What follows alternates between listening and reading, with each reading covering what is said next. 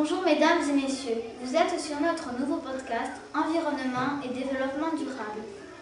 Nous sommes le jeudi 5 juillet 2007.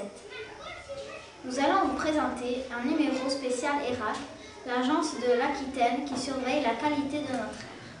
Florence est venue nous voir pour nous parler de pollution et de l'air que l'on respire. Qu'est-ce que ça fait sur les matériaux? Ça fait des croûtes noires. Vous avez déjà vu sur, euh, sur des bâtiments, il y a beaucoup de bâtiments qui sont noirs. Voilà, les bâtiments dans les villes, souvent, ils sont noirs. Ensuite, qu'est-ce que ça fait sur les végétaux? C'est ce qu'on appelle en fait les, les, conséquences des pluies acides. Il y a quelques années, euh, il y avait tellement de souffle dans l'atmosphère que quand il se mettait à pleuvoir, la pluie était acide et donc détruisait les arbres. Mais on a également des nécroses. Les nécroses, c'est que la plante est abîmée en fait. Donc cette feuille, avant, elle était toute verte. Dans sa vie, un individu va respirer 300 tonnes d'air, ce qui va correspondre en fait à 1 kg de pollution. Pourquoi on s'intéresse à la pollution? Parce qu'elle peut provoquer des maladies. Au niveau du nez, on peut avoir des euh, sinusites et des rhinites.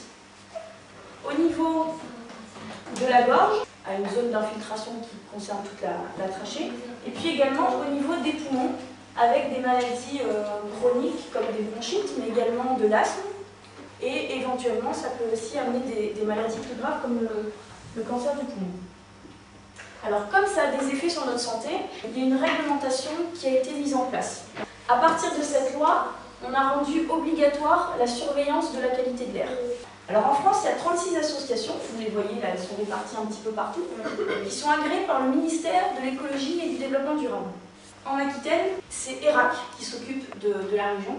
Nous surveillons toutes les zones qui sont indiquées ici, avec pour mission de surveiller, de prévoir, d'étudier et également d'informer. Merci de nous avoir écoutés. À la prochaine. Au revoir.